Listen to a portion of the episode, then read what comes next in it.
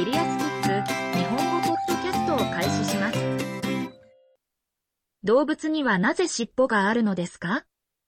クリスティン M、11歳、ミズーリ州カンザスシティ、アメリカ合衆国からの質問です。答えてくれる先生は、ニューヨーク州立大学ビンガムトン大学人類学名誉教授、マイケル・エイ・リトル博士です。科学者たちは、数億年前のを持つ動物の化石を発見しました。当時、初期の魚は、扇状の尾をフィンとして海を泳ぎ、捕食者から逃れていました。これらの魚が陸に住む生き物に進化するにつれて、尾も変化し始めました。爬虫類、昆虫、鳥、哺乳類のいずれに属していても、尾は様々な目的に役立ちます。現代の動物は、バランスからコミュニケーション、そして仲間探しまで、あらゆることに尻尾を使っています。Chapter 1バランスと動きのアシスト。科学者たちは、ティラノサウルス・レックスを含む恐竜は、日本足で歩く際に、重い頭と体のバランスを取るために、尻尾を左右に振ったと考えています。この動きにより、彼らは獲物を捕まえるのに十分な速さで走ることができました。同様に、現代のカンガルーは、開けた土地を跳躍する際に、尻尾を使ってバランスをとっています。しかし、カンガルーの尻尾は、体重の釣り合いを取るだけでなく、空中を推進するのに役立つ、強力な第三の足としても機能します。登る猫やその他の動物は、長い棒を持った綱渡りのように、バランスを取るのに役立つ、ふさふさした尾や長い尻尾を持っていることがよくあります。猿は、森の木の枝の間を揺れながら、長い尾を使ってバランスを取ります。多くは、手のように機能し、木の枝を掴むことができる、または握る尾を持っています。これらの尾は非常に強いので、果物や葉を食べている間、動物を支えることさえできます。Chapter 2防御メカニズム他の動物の尻尾は武器に進化しました。例えば、赤エイには捕食者が攻撃した時に防御として使用できる、トレードマークのスティンガーテールがあります。毒のあるガラガラヘビの尻尾には、乾燥した皮膚のボタンがあり、振ると騒音を鳴らします。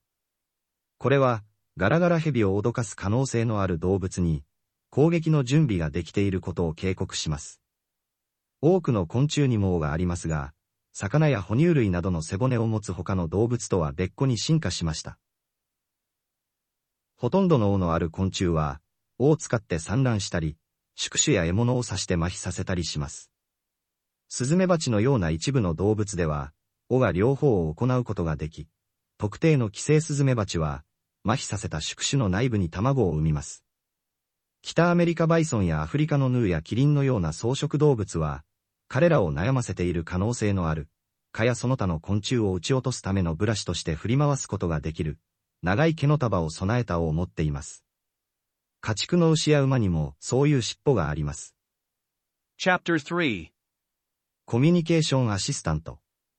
鳥は羽毛のある尾を使って、木の枝に座っている時にバランスをとり、飛行中に操縦して効力を減らします。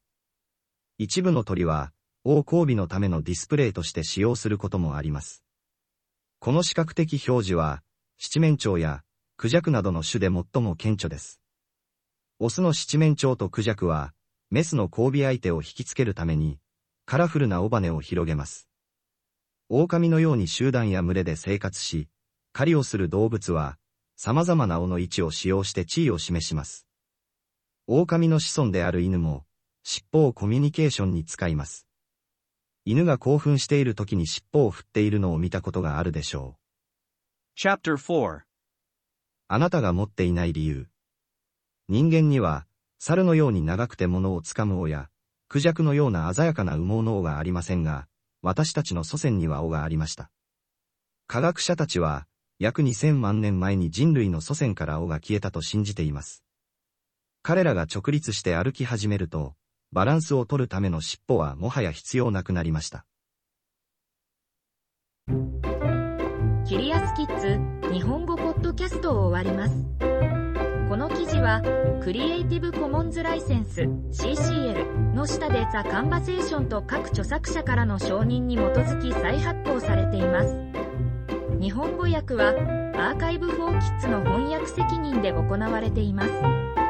ェブサイトでオリジナルの記事を読めます。